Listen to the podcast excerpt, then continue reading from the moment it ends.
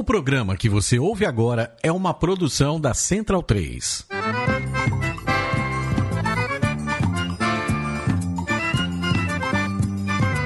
Começa agora com Gil Luiz Mendes, o seu podcast de futebol nordestino. É o Baião de Dois, aqui na Central 3. Habitão vai já pra sala que hoje tem Baião de Dois.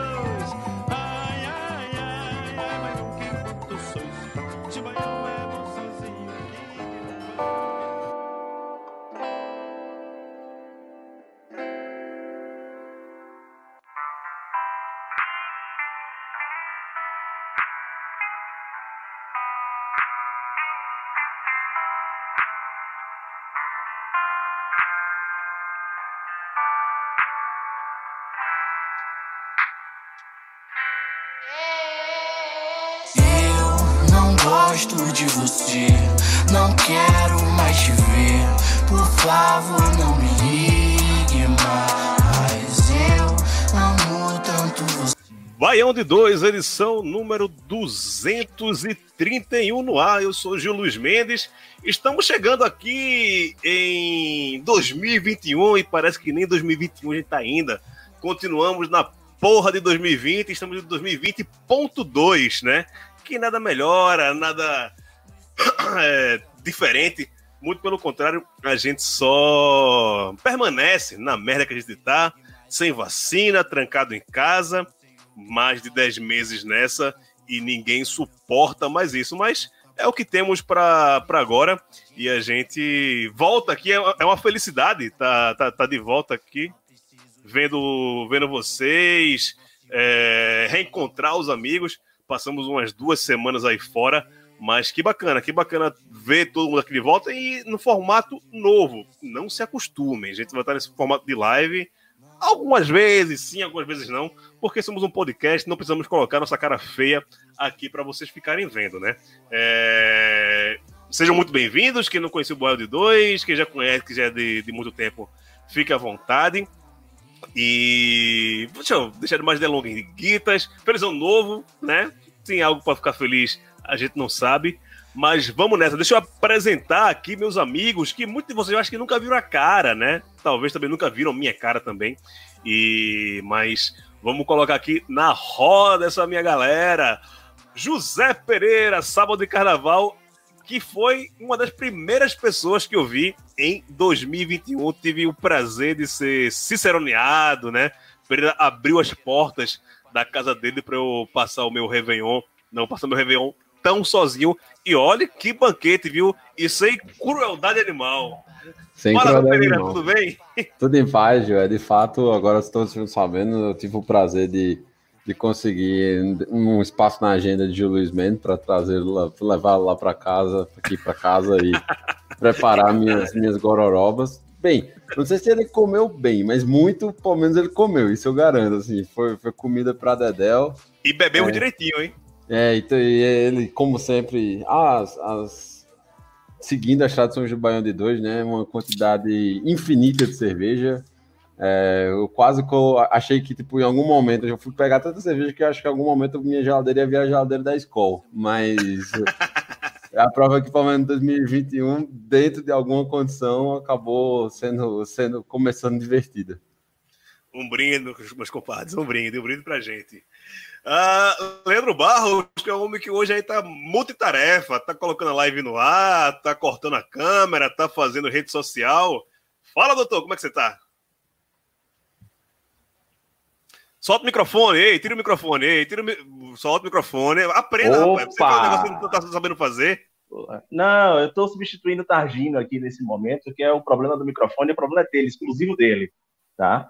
É, enfim, a gente já começa esse 2021, né, com essa cara de 2020, que como eu falei no Twitter, velho, para mim ainda a gente tá em 2020.3, né, é o terceiro semestre de 2020, ainda não, não, não, virei a chave não, mas, porra, velho, esse reencontro aqui é massa, e essa situação multitarefa aqui é nova para mim em alguns sentidos, assim, não tô tão acostumado, eu já acabei, queria pedir desculpas ao Carlos Luna, Carlos Luna, que eu acabei bloqueando ele sem querer aqui, mas já já ele vai voltar, eu já vou colocar ele de novo aqui. eu fui subir o comentário dele e acabei clicando no lugar errado, tá, Carlos? Desculpa, mas você já vai, voltar já já. E é isso aí, velho. Prazer em rever toda a galera aqui. Acontece, acontece. Com certeza Carlos vai, vai lhe perdoar aí. E mais feliz do que pinto no lixo, o homem que tem 14 cachorros, 16 gatos, 4 cágados, 24 passarinhos. É quase a série do Ibama no Ceará, na capital alencarina. Tiago, meu querido professor, como é que você está? Bem-vindo de volta aqui ao Band 2. É uma satisfação inenarrável ter você aqui. É, boa noite, pessoal. Satisfação tá participando mais uma vez da live do Baião. Eu gosto muito de participar porque toda vez que eu participo, o jogo subsequente o Ceará ganha. Então isso já é um bom presságio. Né? O jogo passado foi um jogo que a gente vai poder comentar depois, mas realmente a campanha do Ceará é uma, uma campanha é, de se valorizar e para manter a tradição do Baião, o troféu Daniel Facó eu acho que já tem dono. Abraço, Facó. Eita, Tilo Pera Culculatra, Facozinho, Facozinho. Tamo junto, viu, Facó? É, essa perseguição aí aos funcionários do Banco do Brasil, mas você tem toda a nossa solidariedade desse governo filho da puta que a gente tem que é, execrar do, do, do poder o quanto antes. Bem, a gente tá em, em live aqui, né? A gente não consegue soltar as nossas vinhetas. É, quem estiver assistindo a live, massa, né? A gente vai, vocês vão ver como é, como é gravado o, o, o Baião de Dois, que a gente sempre solta as vinhetas, as trilhas tal. Inclusive, hoje, é, vamos passar aqui nas efemérides, porque aí o pessoal já, já descobre com quem a gente vai ter música hoje. No dia 10, no caso, no domingo, fez 35 anos Nino Paraíba, lateral direito do Bahia, ele que é de Tinto na Paraíba. É, ontem, no dia 11, está gravando dia 12, na terça-feira, foi 25 anos do rapper Baco Eixo do Blues. Então vai ser com ele que a gente vai tocar aqui a abertura e o final do programa. E amanhã, quarta-feira, é os 196 anos do fuzilamento de Frei Caneca lá no Forte das Cinco Pontas, centro do Recife. Inclusive, estou aqui atrás, vocês podem ver aqui, quem está vendo a live. Estou com minha bandeira de Pernambuco aqui, fiz ali uma improvisação entre a porta da rua e a porta da cozinha, né? E coloquei a, a bandeira, a bandeira mais bonita do Brasil. E quem não concordar, tome no cu, porque aqui é clubismo. É... Vamos passar para os destaques do programa de hoje. Quem está na live vai ver que a gente não tem, não tem o, o sobe-som, mas quem está escutando em podcast vai se ligar. Simbora, destaques do programa de hoje. Dá um show contra o time de Sene e reclamações do esporte. Bahia entra na zona de rebaixamento. CSA continua brigando lá em cima e o Confiança não encontra o futebol. Santinha perde contra o Vila e não depende mais só de si. E na Série D, lá no Altos, há uma festa e uma floresta embaixo. O dragão está todo destroçado. Voltando aqui, vamos começar de baixo, né? Vamos começar de baixo para cima, porque vamos falar de alegrias primeiro, para depois falar de tristezas. A gente pode até juntar tudo isso. Ô Pereira, é, mais que justa a classificação do Altos e do, e do Floresta. Foram os dois times que mereceram esse acesso da Série D para a Série C?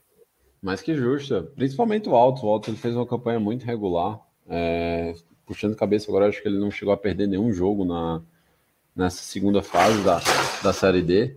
Então, Tipo, campanha impecável, é, pegou adversários tipo, considerados mais fracos em alguns momentos, mas não brincou, foi adiante. E o Floresta, cara, o Floresta se demonstrou um time todo, é, um momento todo um time muito organizado, um time muito é, disciplinado, assim, bem postado em campo, que dava poucas oportunidades. É, e quando fez o resultado em, no Ceará, havia uma pressão muito grande, porque o, o, os times tradicionais na Série D, eles deveriam ter a vantagem da, da torcida. Esse não foi o caso esse ano. Só que, assim, muita gente não comenta que a pressão para cima deles quando eles têm de ir atrás é muito maior, porque você tem uma torcida cobrando. Que é um caso que não vai acontecer com os jogadores do Floresta. O Floresta entrou, tipo, tomou um gol no final do primeiro tempo, mas manteve uma calma ali. O time do América foi se afobando, foi se afobando, foi se soltando, foi se esquecendo um contra-ataque mais ou menos 38 do segundo tempo, caixão. Então, assim, classificações muito justas e mais uma vez a gente está vendo mais um acesso de um time do Ceará, né? A Federação Cearense vai se colocando aí, vai galgando de principal é, Federação Nordeste, já vai passar Pernambucano agora nesse no ranking que vai deve ser divulgado agora é, já no começo de 2021, ou seja, vai ter três, vai ter aquela direita aquelas três vagas da, da na Copa do Nordeste e também três vagas no na Série D. É bem isso. Ô, Tiago, como é que foi a, a, repercussão desse acesso do Floresta aí no Ceará? E até hoje lá no, no, Twitter vieram me cobrar que a gente deveria falar mais do Floresta, porque ele tinha um quê de time portenho, por ser um time de bairro tal, que é uma grande discussão que a gente sempre tem lá no, no Conselho Editorial, porque tem, é, é meio dividido isso, meio a meio. A, a turma que é capitaneada por Irlã é, diz que o Floresta só é o que é hoje, por conta de empresários, que, lógico, tem essa questão de ser um time de bairro, um time que já é, de certa forma, tradicional na, na capital do Ceará, mas que o que faz eles ter o que tem hoje não é essa questão de tradição, é a questão de investimento privado que de uma hora para outra pode ir embora. Então comenta aí um pouco do que é esse Floresta, do que é esse clube e também da repercussão que teve, se é que teve algum tipo de repercussão esse acesso do Floresta para a terceira divisão do Campeonato Brasileiro. Então, eu acho o seguinte, se a gente tivesse que escolher um time cearense para a gente falar no programa de hoje, seria o Floresta. Porque Ceará e Fortaleza já são lugar comum é, nas nossas discussões. Agora, o fato da classificação do Floresta é um fato histórico. É, eu, inclusive, fiquei extremamente surpre é, surpreso. O início do campeonato, o início de 2020, antes mesmo da pandemia, o Floresta já havia sido rebaixado para a Série B do Campeonato Cearense e, devido à campanha de 2019, ele conseguiu vaga para a Série D e ele conseguiu se reestruturar. Né? Ele teve muitos jogadores que vieram é, do futebol paraibano, inclusive o próprio ex-técnico do Santa Cruz, ex-técnico do Botafogo, Leston Júnior, e ele conseguiu arrumar de tal maneira que eu até fiquei surpreso, achava que ele iria fazer uma campanha ok, porém ele não ia ter condições de, de avançar nessas fases. E ele mostrou uma maturidade muito grande, é, conseguiu fazer bons resultados em casa, inclusive, não sei se vocês lembram, naquela época da, daquela polêmica é, que o ex-técnico do, do nosso rival é, promoveu em decorrência do gramado, do Castelão, onde questionava-se sobre a exclusividade do uso do gramado do, do, do, estádio em decorrência do gramado para Ceará e Fortaleza e o próprio Floresta e o Ferroviário acabaram sendo é, tiveram seus jogos mudados para Horizonte, né, região metropolitana de Fortaleza. E o Ferroviário gritou, é, reclamou, esperneou e o Floresta ficou calado, na dele, tranquilo e tal, mostrando sim que, que, que ele também não tinha tanta força política e mostrou em campo é, que, de fato, é, conseguiu um acesso de forma é, muito bem recebida pelo futebol cearense, assim, como eu já havia comentado é, com vocês, caso o Floresta não tivesse sub, a, a, obtido acesso, ele não teria praticamente um calendário esse ano, ele vai disputar agora, é, a partir de amanhã, a Fares Lopes, né, aí já tentando uma vaga para a Copa do Brasil, e, e aí não se sabe quando vai começar a Série B do Campeonato Cearense, e em seguida já vai ter tabela aí para o Campeonato Cearense é, perdão, para a Série C.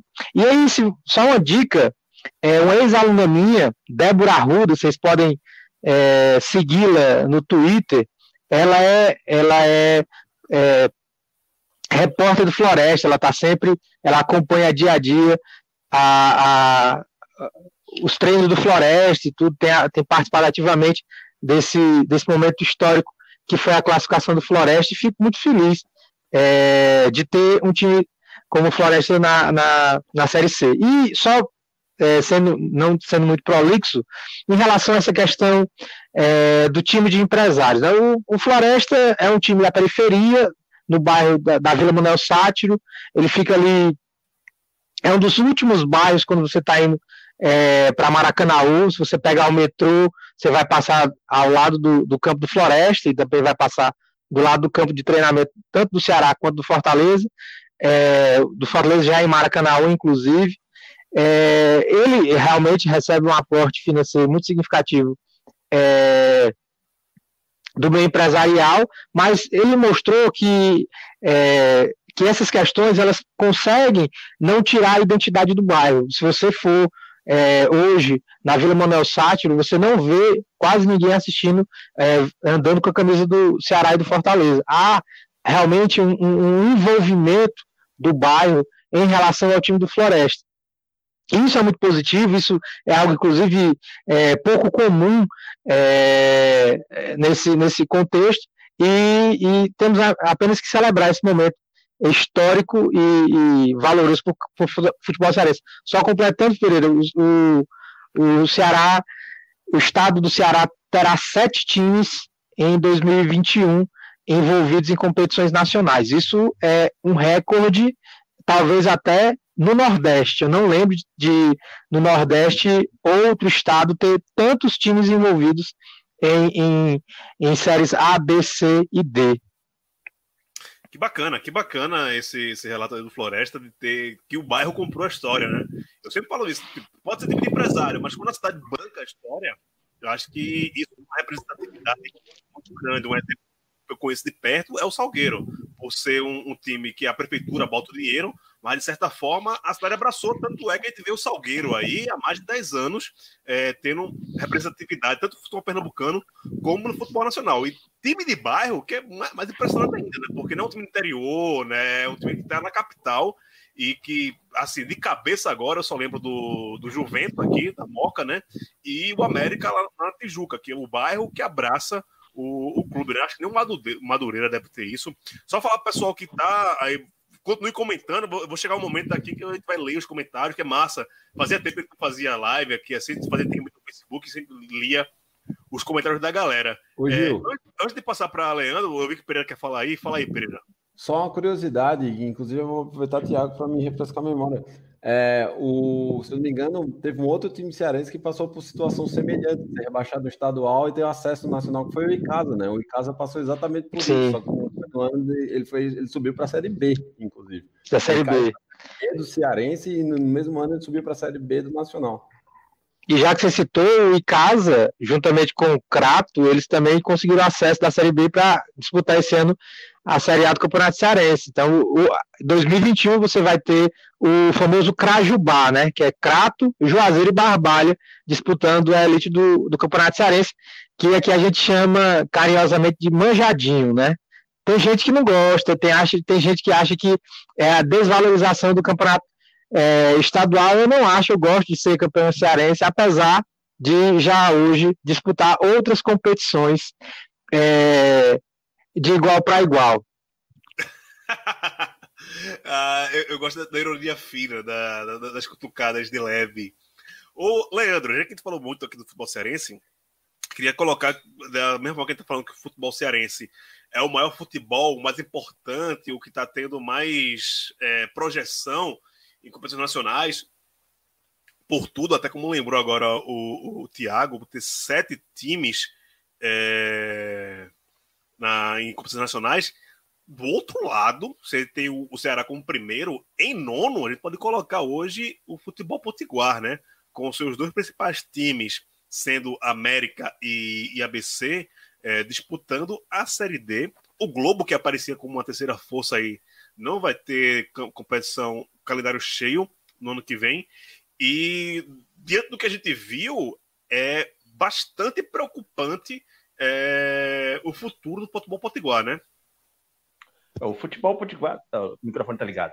O futebol potiguar, cara, ele realmente ele entrou num, calabouço e num dos piores possíveis, né? Porque a Série D, ela é, é reconhecidamente, gente até teve uma discussão recente no Twitter, levantada por um ouvinte nosso aqui, que a Série D é a divisão nacional mais difícil de ser disputada, né? A prova disso é a quantidade de clubes que chegam lá, clubes grandes, clubes com grandes torcidas, que chegam e têm a dificuldade de sair. É difícil algum clube chegar e fazer um bate-volta na Série D, é muito raro, né? E é, nível do calabouço do, do futebol potiguar é que todo mundo está lá, é, não, ninguém está em nenhuma divisão.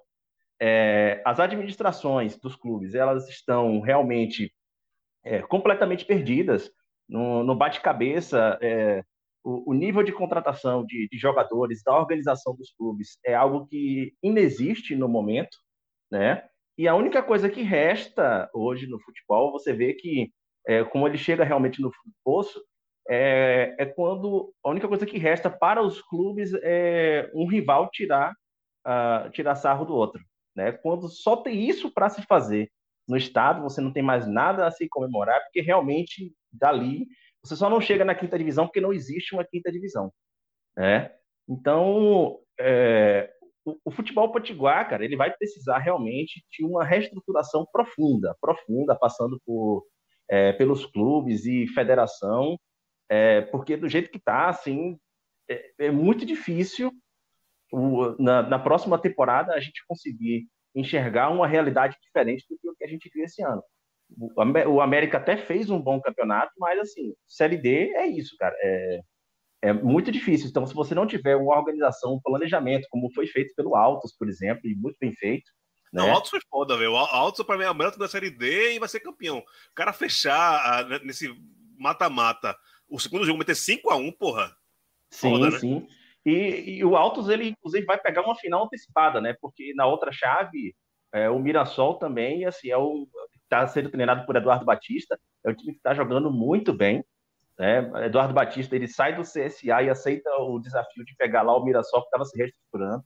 Né? É, e vai ser basicamente uma, uma final antecipada aí, essa semifinal. Então, assim, se o, os, o futebol potiguar ele precisa começar a se mirar nesses exemplos de como é que se faz para sair de uma Série D.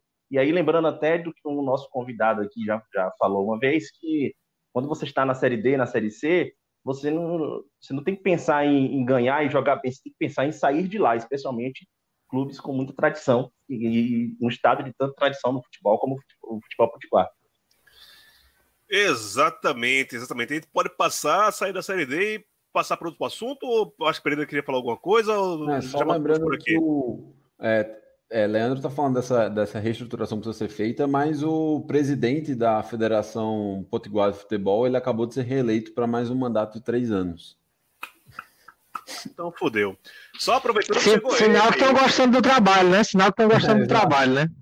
Tá tudo certo, tudo certo. Tá bonito. Eu vou pedir para ele, ele, tirar o microfone dele agora, abrir o microfone, que bonito. Abre o seu microfone, por favor, para apresentar você. É eu... Nosso amigo Pombo Sujo, Bolinho. O homem que agora, cada vez. O homem que já mudou a programação da Globo. Não é pouca merda, não, viu? O bicho é um pinico cheio da porra. E que cada vez mais vocês veem vem e ouvem ele mais na Sport TV do que no próprio Band 2. Mas você cria nossa, seu merda, viu? Não desapareça, não, e fica reclamando que ninguém chama ele, só vai dar, participação, não fica no momento que chega atrasado. Tu tá muito estrela, Rila Simões. Puta que pariu, vice. Não, na verdade é porque o Vitória tá uma merda mesmo, eu não vou ficar dando muita ousadia para Leandro, não. Boa noite, pessoal. Saudade de vocês aí participar, mas ultimamente tá muito difícil falar de Vitória, pô. Falar o quê? Então, hoje, tá hoje tem. Já passou do tema já do Vitória, não? Não, no momento ele tá falando sobre Série D, que o Altos e o Floresta subiram tal. Inclusive. Seu destino, a gente tá, tá falando do seu destino, Série D. Inclusive, Thiago falou, deu um relato muito legal aqui, que o pessoal do bairro lá do Floresta abraçou o time, estão com as camisas na rua tal muito legal. E você é um cara que tem a, a, aquele ponto de vista que é o porém. Dê o seu porém sobre Floresta e fale também sobre o acesso do Altos, que também é um time que você fala que tem um porém, o acesso de Altos e Floresta na Série D. É, o Altos até surpreendeu, eu achei que ia, ia morrer rápido o projeto. O problema, na verdade, é que não é que eu seja contra esses times, acho que é bobagem dizer que eu sou contra esses times. O que me incomoda nesses projetos é que eles são muito pontuais, né? não são projetos de longo prazo.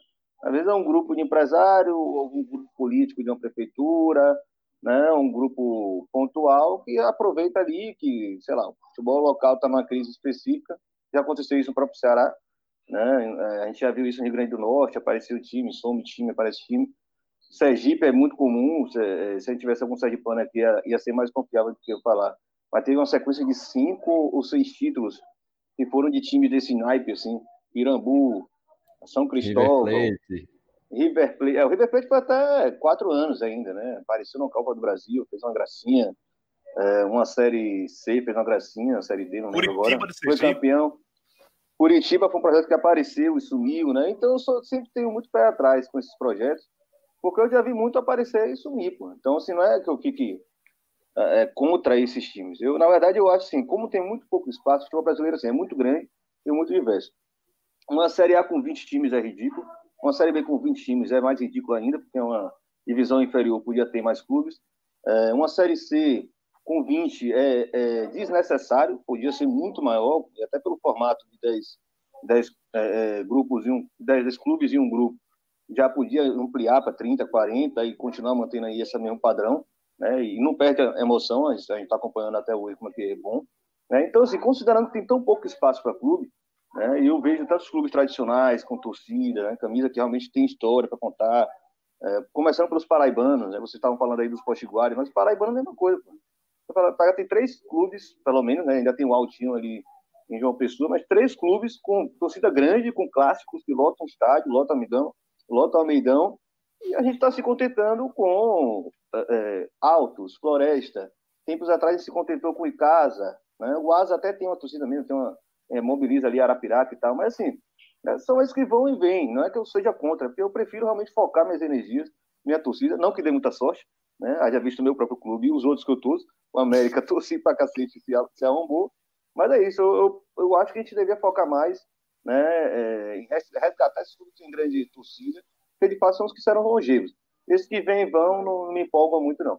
Quem quiser comemorar, fica à vontade, não, não vai tirar o direito, não, mas Jacuipense, aparecendo agora, já vi vários aqui na Bahia também. né? Bahia de Feira já pegou o Conflito, Esporte do primeiro passo de vitória da conquista.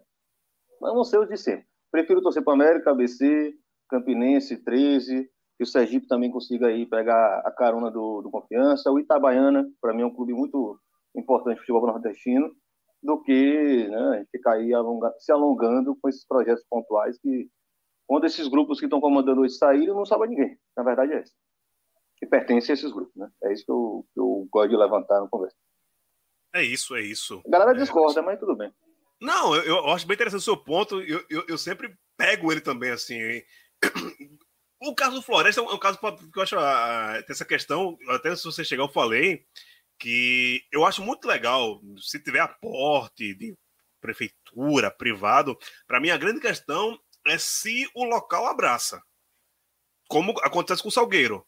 É um aporte de prefeitura, mas que a cidade abraça. Então, velho, vamos lá, tem, tem torcida, há uma mobilização local. É melhor o cara de Salgueiro torcer pro Salgueiro do que torcer pro esporte, por exemplo, ou torcer pelo Corinthians e tal. Se tem um time na sua cidade que faz uma graça, que tem uma, uma, uma repercussão fora da sua cidade, velho, abrace ele, porque depende de você, do, do- da sua cidade, para que esse time se torne alguma coisa. Eu não sou contra, não. É esse caso do, do, do Floresta aí. Se o bairro, né, nem precisa ser Fortaleza todo, mas se o bairro abraçar o time, velho, que massa, né? O moleque que torce pro, pro, pro Floresta, que é do seu bairro, é melhor que ele torcer pelo, pelo Vasco, por exemplo. Então, eu acho muito legal que, que tenha esse tipo de iniciativa.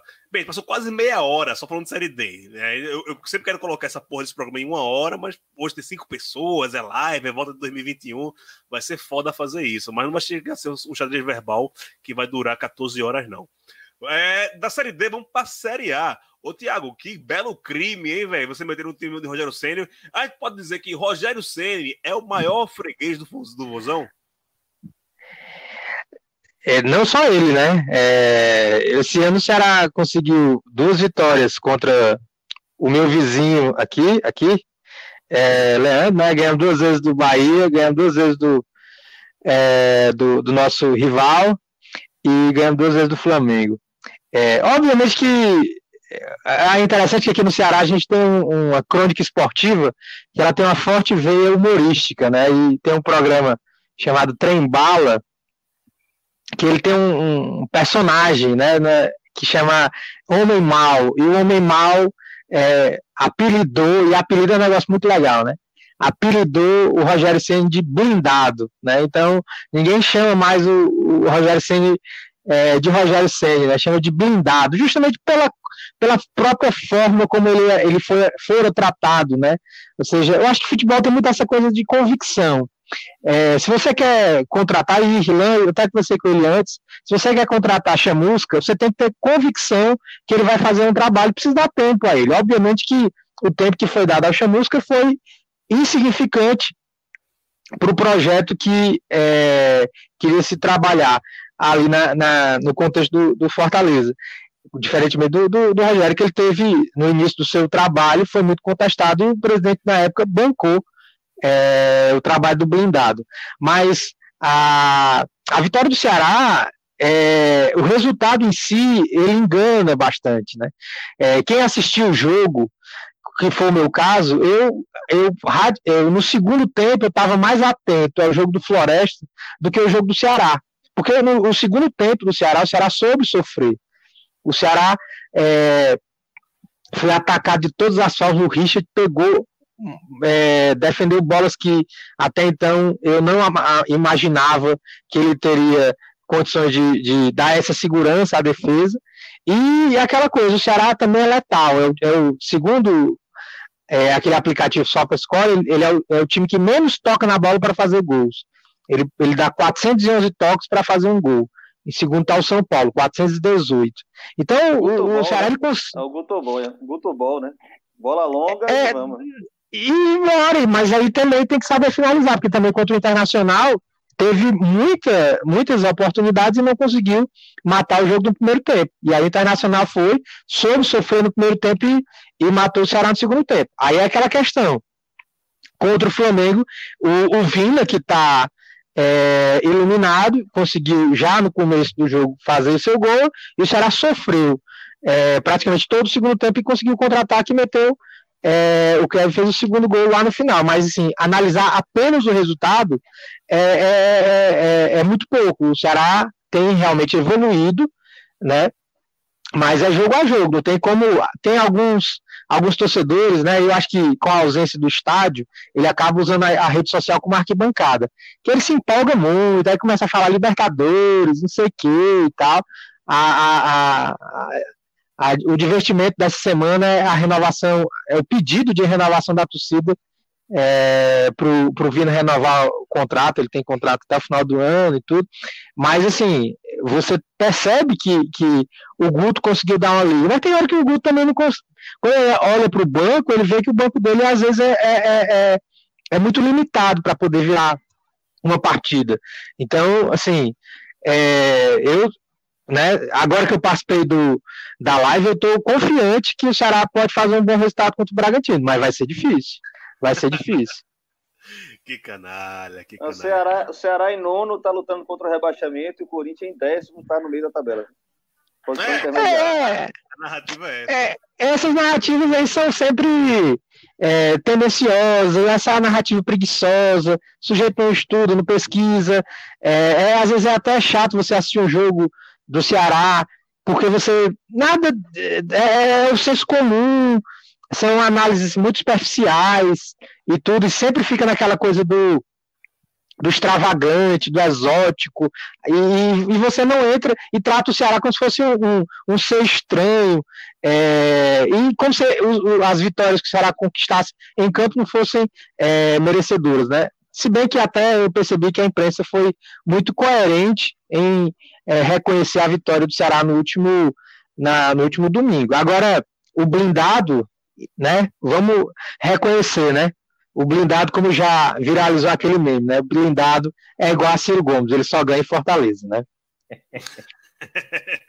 Ó, rapidinho, antes de passar para você, eu falei que a ler aqui o, os comentários. Eu não sei se o Leandro consegue colocar os comentários anteriores na tela, mas eu estou lendo aqui, vendo todos os comentários que já entraram na tela aqui. Eu vou, vou falar aqui. Leandro Afonso está com a gente, Carlos Luna, Marcos Vinícius, Michel dos Reis, Lucas Sacramento, Daniel Casas, direto de Alentejo, em Portugal. Isso eu tô achando massa, vai Tem muita gente que não é do Nordeste que é ouvinte do Baião. Isso eu acho do caralho, velho, porque aí a gente consegue nosso objetivo que é mostrar que tipo, o Nordeste é mais do que coisas exóticas, outras coisas, e ter pessoal que não é do Nordeste ter a informação não tão pasteurizada como é do eixo Rio de São Paulo.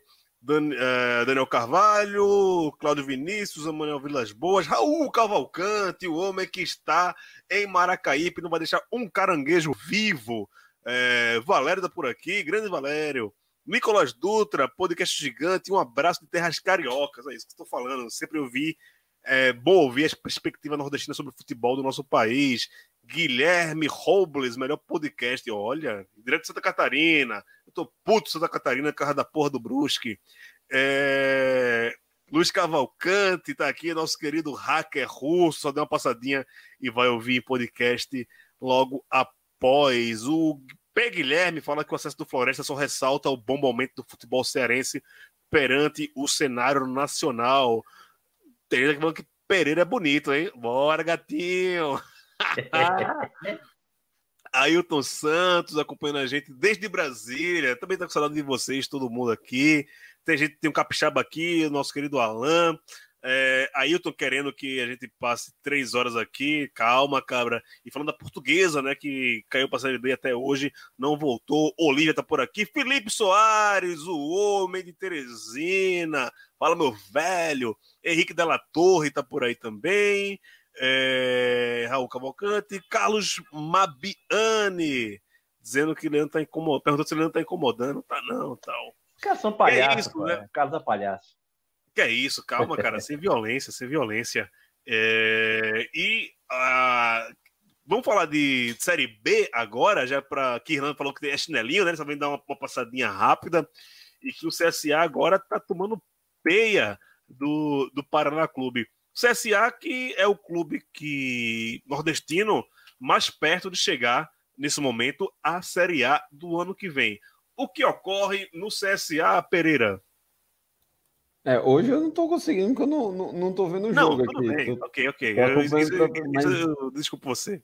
É, mas o CSA continua, desde o do, do final do ano passado, o CSA continua jogando futebol muito bem vistoso, procura trabalhar a bola, ter a posse de bola, assim, é um, é um time muito bem ofensivo, muito bem é, postado em campo também, extremamente criativo, porém, tem um, um fator que me incomoda, que é o time cansa nos, nos 10, 15 minutos finais, normalmente toma umas pressões desnecessárias, é um cenário até, tipo, contraditório esse agora, imaginar se o time tem problemas físicos, imaginar uma possível virada ou empate no segundo tempo contra o Paraná, que é tipo, um dos times que está jogando o pior futebol da, da Série B, é até, é até contraditório.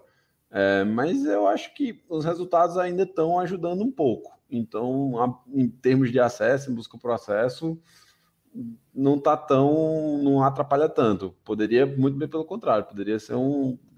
dar uma garantia maior, mas eu continuo apostando no azulão. O azulão tá, tá voando alto. É, logo depois do Azulão, entre os nordestinos, o time que está com mais perto da, do G4 é o Sampaio Correia, que já esteve no G4, deu aquela arrancada e vai perdendo o fôlego. Dos últimos cinco jogos, perdeu quatro. O que ocorre com o Sampaio, Leandro? O Sampaio, é, Tá a férias. sensação que ele passa é que ele realmente ele queria, queria fazer os 45 pontos, que foi exatamente quando ele chega aos 45, você, eu estava numa ânsia assistindo todos os jogos do Sampaio ali, e de repente, na partida seguinte, o time já tirou o pé e tal. Acabou de perder é, o, o atacante agora, Caio o, Dantas. o artilheiro da Série B, Caio Dantas, né, que já não joga mais, já vai para para outro país, não me lembro agora para onde vai exterior. Isso, vai pro exterior. Exterior. Ainda não foi divulgado o time. não foi divulgado, né? É, então, assim, já. Dou uma deu- dica: Tailândia, Chipre ou. É sério, pô. Os caras. Os cara, ou é o, o Arábia Saudita. Os caras estão indo para Tailândia agora. Algum, algum empresário está levando muito jogador brasileiro para lá e para o Chipre também. É, Tá então. É, então, o, o Sampaio Corrêa, velho, é, nem adianta mais assim, porque o time já tirou o pé, já disse que, olha, 45 cheguei, eu vou ficar aqui na Série B, ano que vem a gente pensa aí o que, é que vai fazer. Não tem mais o que disputar. Aí. É interessante, interessante. Que, Assim, mas ainda bem, né? Que se pensar o começo do, do, do Sampaio, ninguém dava nada pelo Sampaio e já colocava como um possível rebaixado. Velho, se te livrou do rebaixamento, o Sampaio fizesse coisa pra caralho, É. velho. Foi um negócio massa. É, é, é muito difícil um time que sai da Série C, logo no ano seguinte, ele já ter como planejamento subir para a Série A. Normalmente, quando isso acontece, é porque a temporada começou a se encaixar muito bem ali, as coisas começaram a acontecer. Mas, assim, é, é um ponto fora da curva, né? Esse tipo de planejamento acontecer. E isso vinha acontecendo muito bem. A sensação que passa também é que parece que é, não se acertaram muito na questão aí do bicho, porque é, quando começa a derrocada da, do, do Sampaio Correia, foi quando saiu aquela coisa da campanha, do paguem o bicho, que começou a pedir dinheiro para a torcida e tal, para poder ajudar no bicho dos jogadores. e assim. Me passa a sensação também que não chegaram no acordo e aí os jogadores se acomodaram naquela realidade ali. É, e, bom, por aqui a gente fica. Por falar não, em verdade... permanência, se você é, quiser é, ter um, o seu time permaneça na sua série, contrate Roberto Fernandes, que homem é foda, viu, velho? Conseguiu já colocar o CRB, não cai. Chegou o cabo ali, velho, não cai. Puta que pariu, Irlan. É, e não tinha outra observação sobre o Sampaio? Mas pode é, não, também, sobre o Sampaio, é, é, eu não descarto também não, Leandro, a possibilidade do Sampaio ter planejado mesmo, fugir de rebaixamento e pronto. Né? Mesmo que a gente achasse ali que ia disputar para subir, porque é isso que a gente fala muito aqui, né? Esse é o clube que sai direto para a Série C, para a Série A. É, assim, é difícil você segurar as pontas, pô. É muito dinheiro que você gasta, né? É uma aventura quando você cai, você cai de vez, né? Já visto o Santa que fez. Bateu na Série A, quando desce, é bomba. Você vai ficar com mesmo jogadores caros. Né? Você vai ter que se desfazer de jogadores que não querem jogar Série B, mas têm salários altíssimos, né? A renda cai pra cacete, né? Então, assim, é, é... fora o clima né? de ter sido rebaixado. Eu acho muito provável que o Sampaio tenha falado, ó, vamos segurar a ponta aqui, vocês podem do rebaixamento, entra a graninha para vocês, e a gente só passeia o resto da pandemia aí, cada um se cuidando em casa, se expondo um pouco. Mas sobre o CRB, é, na, apostou em Ramon Menezes. Né? Eu, eu, eu, acho que, claro, todo mundo tem o direito também de dar uma apostada em cara mais barato e, quem sabe dá certo, mas a Série B, que você está lutando contra rebaixamento, você apostar em Ramon Menezes, que já não tinha dado certo no Vasco, né, por mais que seja um cara que tenha bom relacionamento, etc., foi questão de perder tempo mesmo. Estilão, vitória com Mazola, a coisa mais estúpida que eu vi no futebol brasileiro no ano. Né? Perder tempo com Mazola, todo mundo sabia que dá errado, pega quatro jogos, toma três cacete e aí depois vai correr atrás de prejuízo. Mas é mais ou menos isso. Não quer dizer que o time do CRB fosse de todo horroroso, não. Aqui perdeu tempo com o Ramon, sem dúvida. Uma pena, né? Porque eu sou sou fã de Ramon é, de carteirinha. É, eu quero soltar aqui um assunto para todo mundo aí, quem quiser falar, Pereira, Tiago, Léo, principalmente Irlan, que é, é, parte envolvida, que temos Ceará, Náutico e Vitória. Ou, oh, Ceará não, Confiança, desculpa, desculpa, desculpa, desculpa. Confiança, Ceará e Náutico, numa situação que Confiança, colocar... Vitória e Náutico, doido. É, então. Você confundiu de novo. Confiança, Vitória e Náutico. Isso, confiança, vitória e náutico. Desculpa, é porque eu tô tomando cerveja desde as quatro da tarde. É... Que a gente pode colocar esses três clubes que definir como uma situação delicada, né? Porque até o confiança que a gente chegou em algum momento dessa. Diferente de Vitória e Náutico, em algum momento desse campeonato, chegou ali a paquerar o, o G4 e vem numa descendente muito grande. E, mas pelo menos hoje os três clubes estão fora da, da zona de rebaixamento. São os três clubes a, acima da zona de rebaixamento. Mas é uma situação preocupante. Desses três clubes, Thiago ou Pereira, vou, vou, vou colocar as provocações de Irlan e Leandro para daqui a pouco. Mas desses três clubes, qual é a situação mais preocupante? Eu, clubismo à parte, eu vejo Vitória pior do que o Náutico hoje. Mas o que, que você acha, Thiago Pereira? Eu, eu assisti o jogo do Náutico, o jogo passado contra o Paraná, né? E, inclusive, é, aquela, aquelas frases que dizem, né? Que tem Foi certas coisas que só. Os caras comemoraram aquela virada ali que parecia que, porra, a Copa não, tinha chegado. Perder, perder dois pênaltis, né? Assim, não perder, não. Eu acho que também precisa também dar mérito ao, ao próprio goleiro do Paraná, né? Pegou, pegou dois pênaltis, é, é complicado para o meu time ter um pênalti marcado, tem que arrancar o braço, a cabeça, sem sair sangrando. No caso do Náutico, eles tiveram dois pênaltis a favor e eles tiveram a proeza e não são jogadores juvenis, né? É Chiesa, é Giancarlo, é, é jogador que tem já respaldo. E eu vi é, esse sentimento de empolgação né, na equipe é, com o Hélio dos Anjos muito. É, você viu uma, espécie de sinergia. Eu confesso que, que se tiver um que cair aí, a tendência é, tá muito pro Vitória, que é justamente o outro sentimento, né? Vitória e América, é, o América também já está bem embalado, está bem né, com o Lisca, mas é, o, o, Vitória está entregando muito pouco. Eu acho que não torço que o Vitória caia, mas desses três que você citou, é o forte candidato. Tá complicado, né, Pereira? Eu acompanho, eu, eu acho que o Vitória também é o que está jogando o futebol mais pobre. É, só que o Confiança está se esforçando muito para igualar isso daí. A grande diferença? O próximo adversário do Confiança é o Oeste. O Oeste já está rebaixado, não tem mais nenhuma perspectiva no campeonato. E o Confiança precisa de três, três pontos para bater os 45. É, esse jogo contra o Oeste ele vai ser basicamente um, um divisor de águas. E, e, parece que agora o Confiança está com novos casos de Covid de novo. É, tem, teve, desde a lesão de, de Ítalo, o time não se encontrou. Já teve pressão da, da torcida, a torcida chegou a, a agredir Ari Moura e, sinceramente, agrediu pouco, porque esse cara não pode jogar futebol. Ele, é, ele é muito ruim, ele é muito ruim mesmo, assim. Eu, eu que só acompanho, eu fico muito incomodado. Ele, ele perde, assim, ele é displicente, ele é horrível, horrível mesmo. Então, o torcedor que tiver um time, tiver Ari Moura como reforço, pode cancelar sócio, pode fazer, pode, tipo, já pode pichar pro. Não deixa o cara nem jogar bola, pode, pode reclamar de cara. Então, confiança está numa, tá, tá numa situação muito complicada e precisa se livrar logo para, sei lá, meter, meter o Sampaio na Série B. ah, deixa eu passar agora para Irlã, que é parte envolvida. É... Velho, hoje, para mim, o Z4 tá lindo. Tá lindo demais, velho. Tem Paraná, Figueirense, Botafogo, Ribeirão Preto e Oeste. Bicho, cair nesses quatro eu acharia lindo, assim. Não tinha, tinha problema nenhum. Mas, porra, o Vitória faz uma força do caralho pra cair, bicho. Vou, tá fazendo e, e, as pessoas que estão à frente do Vitória se esforçam mais para isso.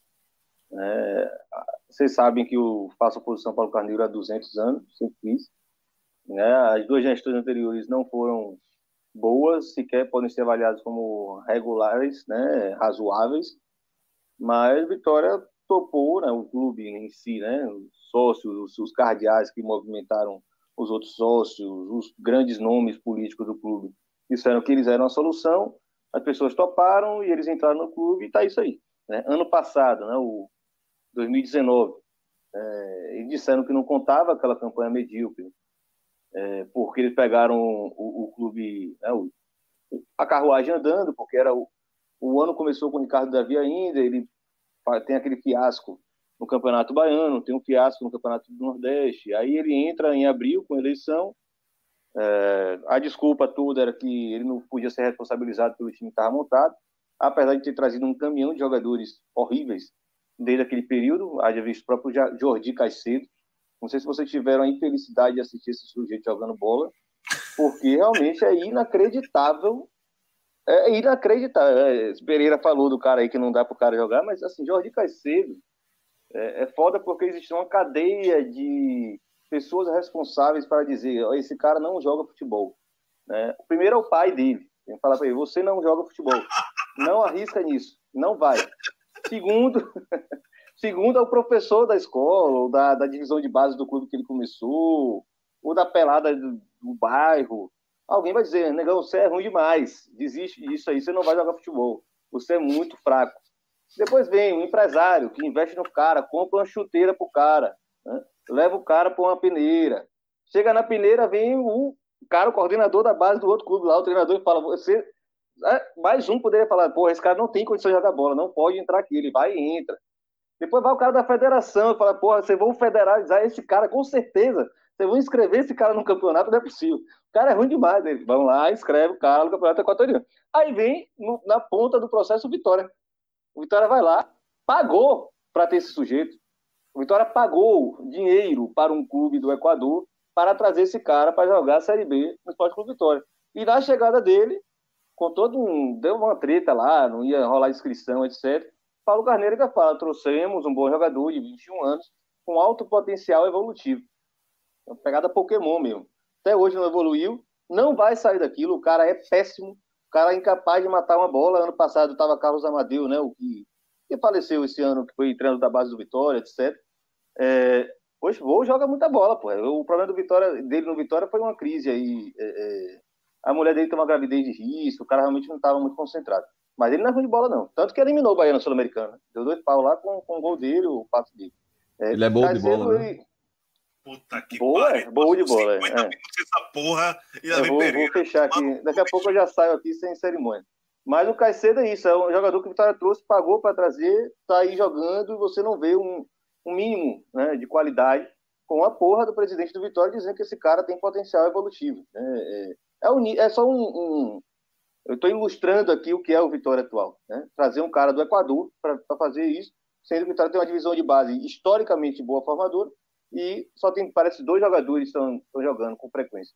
Né? O próprio goleiro Ronaldo e Léo Ceará, que nem, é, nem dá para dizer mais base. Né? Porque Léo Ceará já jogou no CRB, já foi quase artilheiro da Série B, jogou no Confiança.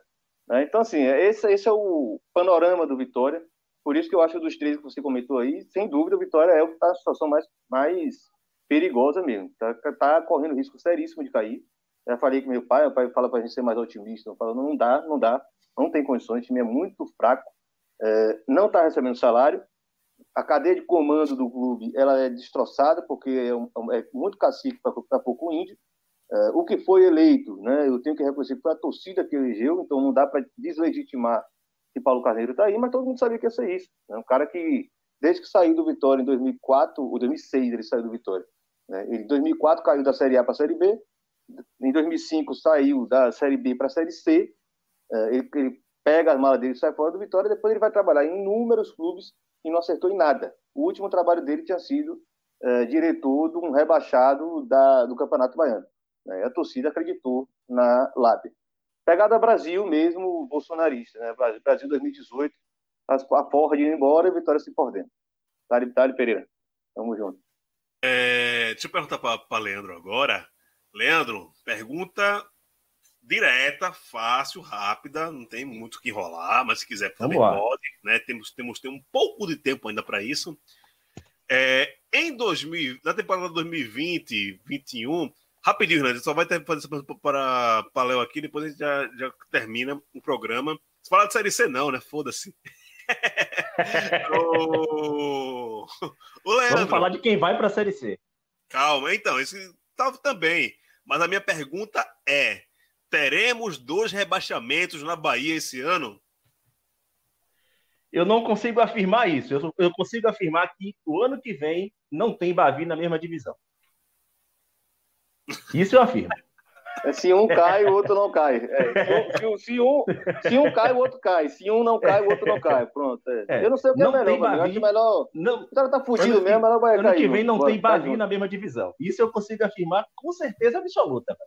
Já, se for por isso, eu começo a assinar da Zon agora. não Cai- vai cai Série agora. Isso eu acompanho de perto. Isso eu acompanho de perto. E a Dazon até agora não, não renovou o contrato com, com a Série C. Rapidinho, já que eu vou falar de Série C, já que ninguém envolvido na Série C aqui, apenas eu, pra dizer que eu não falei, por causa do meu time. Ó, fudeu Santa Cruz, tomou no cu, né? Você tem que depender dos outros. Ontem eu me fudi porque a pior coisa do mundo, Mago, é você ter que torcer para os dois times que estão jogando no mesmo tempo, velho. Você torcer pelo empate dos outros é um negócio de filho de rapariga, porra. Ninguém merece, não, bicho. Olhe. E aí, é, o time do Velho da, Van subiu.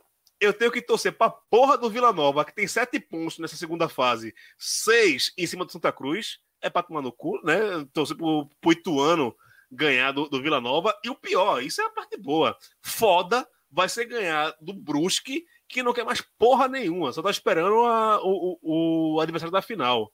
Ou seja, ano que vem, Santinha, Altos, Vitória, e tem isso, né? Pode comentar nas próximas edições que vai ter muito nordestino para pouco grupo A. A gente pode, pode colocar isso no- na- na- na próxima edição. Que como é que vai ser? Quem vai ser o nordestino que vai ter que passar pro, pro- pro grupo B? Que vai ter nordestino pra caralho. Mas é isso, Irlan. Beijo, meu querido. Valeu, viu? Valeu, galera. Próxima eu tô aqui. Quando, quando eu cair de vez, eu volto. Depois ficar aqui repetindo a mesma coisa, chorando. Eu choro de uma vez só. Beleza? Valeu. Prazer em voltar aqui. Falou. Ivan. Abraço. Valeu.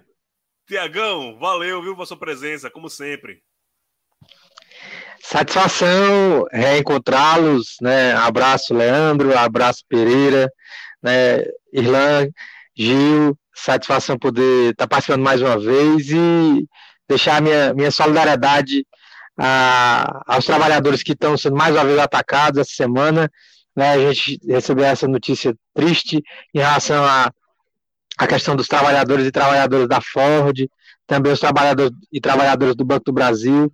É lamentável viver num país é, em que notícias tristes se repetem dia a dia, mas o Baião, além de futebol, também é resistência. Por isso que eu tenho o privilégio de poder faz, fazer parte desse grupo. Abraço, meus queridos. É isso, Tiago. A gente tem que sempre lembrar disso, que a gente vive no inferno, né?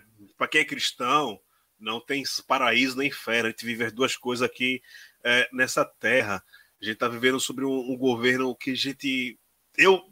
Pouca gente sabe, mas tipo, antes de ser jornalista, eu sou historiador, né? Sou, nem historiador, sou licenciado em história, sou professor de história não, não praticante. E a gente nunca, nunca na história eu vou botar nem na República, na história do, do, Brasil, desde que chegou o primeiro filho da puta português nessas terras, a gente nunca viveu um momento como esse, um momento de destruição, né? É, de um governo que apela para a morte. Esse, esse governo está torcendo para que a Covid acabe de forma natural, que ela infecte todo mundo, que morra quem tem, tem, tem que morrer, que acabe o que tem que acabar economicamente, politicamente, moralmente, o caralho a quatro, para depois ver alguma coisa.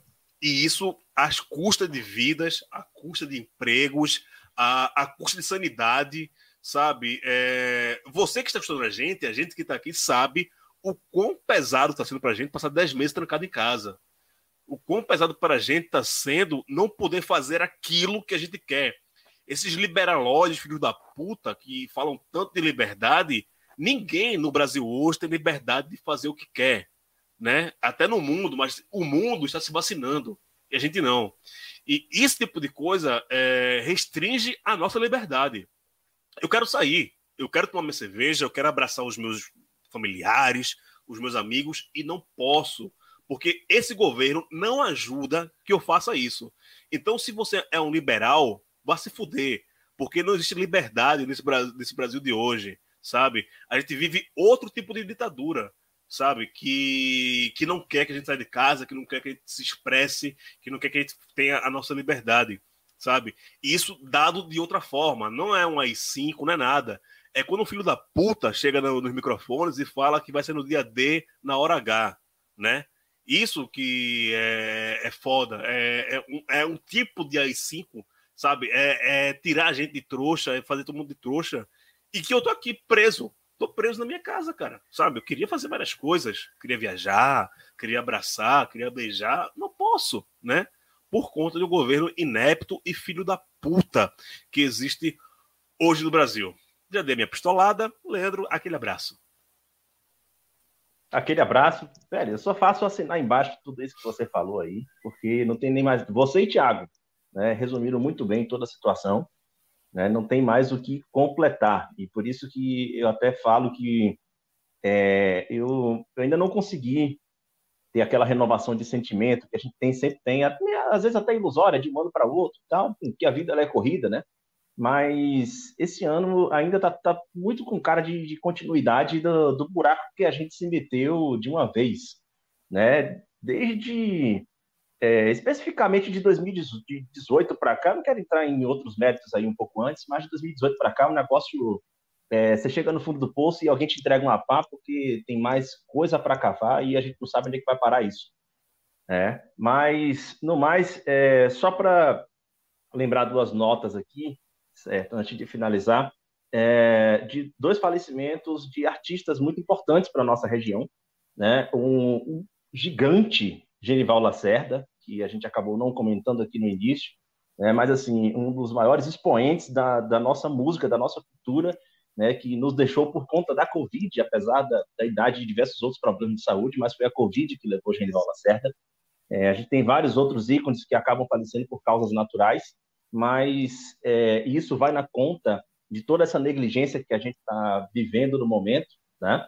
É, se existisse um planejamento, a gente já estaria conseguindo evitar muito mais mortes, né? E outro, de fato, por causas naturais, que foi um artista da Bahia, Ademar Furtacô, né? um grande artista, uma referência histórica para o Carnaval, de uma das músicas mais belas que já foram feitas para o Carnaval, que é a, a música é, da, da, banda Furtacô, lá que ele grava com, com o Ricardo Chaves, o Frenesi, é, e diversos outros momentos históricos também. É, era um artista que, devido ao seu problema de saúde, ele já vinha sendo homenageado muito nos últimos anos e essa realmente é uma, uma perda, mas daquelas que a gente, a gente tem, a, a, tem que celebrar a passagem que foi é, entre nós aí, a passagem de Ademar Furtacô. No mais, até a semana que vem aí até a próxima. Falou. Pereira, meu querido, é... você é uma das poucas pessoas. Eu tô com saudade de você, mas eu encontrei com você faz menos de 15 dias, menos de duas semanas, estivemos juntos. É, espero retornar à sua casa em breve.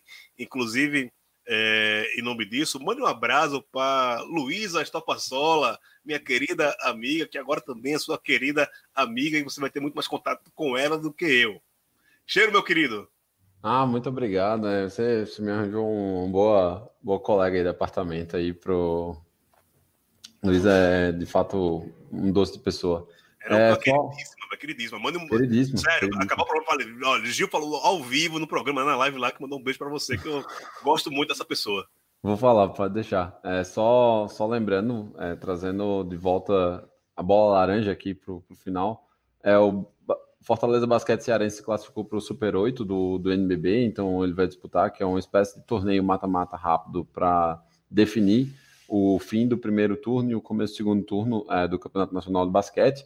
E a Unifacisa nos classificou esse ano, ficou em décimo lugar, então vai restar treinar para voltar para o segundo turno. No mais, muito bom estar de volta e estaremos aí sempre ligados para trazer os, os melhores pautas, ou pelo menos tentar fazer né, as melhores pautas do futebol nordestino de toda a região. É isso, né? É... Tome no cu G7, tome no cu Cepeba, né? O Nordeste é gigante pra caralho. Eu, acho que eu, eu, comecei, eu tô pistola pra caralho em 2020. Vocês estão fodidos comigo, velho. Quem está o esse ano é, e não gostar de palavrão, tome no cu, porque eu vou falar pra caralho. Termina aí com o rei da munganga pra ver se tu se acalma um pouquinho, pô. ah, talvez, talvez. Ele, ele, ele, talvez possa fazer isso. Mas é isso, ficamos por aqui e. Não sei se a gente vai voltar a fazer live, né? É, tem gente que gosta. A gente vê, a gente vê. A gente vê. O futuro, a Papai do Chão. Oh, o futuro nem existe, na verdade. Um abraço e até mais. Falou, meu povo.